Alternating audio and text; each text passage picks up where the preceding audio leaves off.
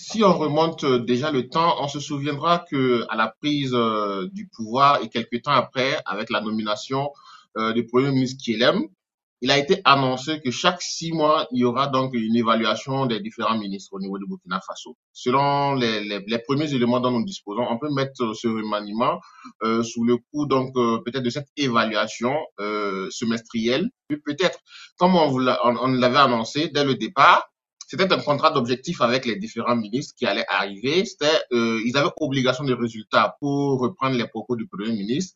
Certainement qu'il y a de nouveaux résultats qui sont attendus avec euh, les, les, nouveaux ministres qui, qui, intègrent le gouvernement. Il y a deux ministères hein, qui attirent toute l'attention, le ministère de la Justice et celui de l'administration territoriale. Qu'est-ce que vous pensez de ces deux remplacements-là? Au niveau d'abord du ministère de la, de la Sécurité, c'est vrai que c'était un officier supérieur de gendarmerie qui, qui dirigeait. Euh, je pense que au regard des résultats qui étaient présentés par le, le, gouvernement, on peut dire plus ou moins que les résultats étaient plus ou moins satisfaisants, mais ce n'est pas moi qui note, c'est le Premier ministre.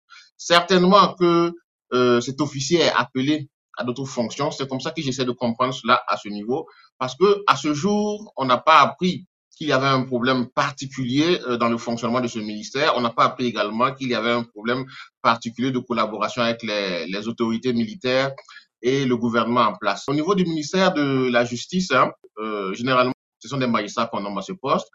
L'actuel ministre est un avocat. C'est toujours le secteur de la justice, mais on peut dire que cela a varié.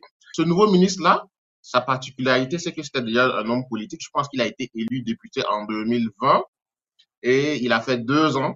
Peut-être on peut voir cela aussi sous l'angle de l'ouverture qui est faite à, aux politiques vu qu'il était déjà engagé politiquement, et sous l'angle aussi de la diversité. Parlant du nouveau ministre de la Justice, Émile Zerbo, on sait qu'il était en charge hein, du pôle antiterroriste. Pensez-vous que peut-être ce sont ces résultats qui ont parlé pour lui?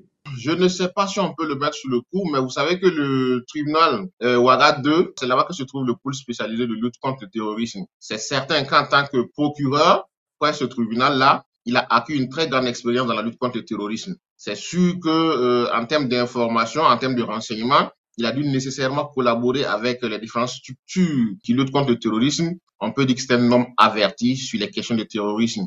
Alors, ça fait le troisième remaniement ministre en huit mois de pouvoir pour le MPSR 2. Le premier a été un tout petit peu forcé. D'aucuns disent que c'est trop. Quel est votre avis là-dessus? Moi, je dirais peut-être que c'est le premier remaniement parce que le premier, c'est vrai qu'entre temps, il y a un ministre qui a été évincé du gouvernement. moi, je m'attendais plus ou moins à cela, hein, parce que euh, quand on écoute le Premier ministre dès sa prise de fonction, il a dit que chaque six mois, il y aura une évaluation et il y en a qui partiront, il y en a qui viendront. Donc, ceux qui partent, c'est pas nécessairement, euh, je me dis, qu'ils ont manqué de compétences, c'est pas nécessairement qu'ils étaient défaillants ou qu'ils ont eu à poser des actes qui ne sont pas dignes, mais certainement il y a une dynamique que les uns et les autres veulent impulser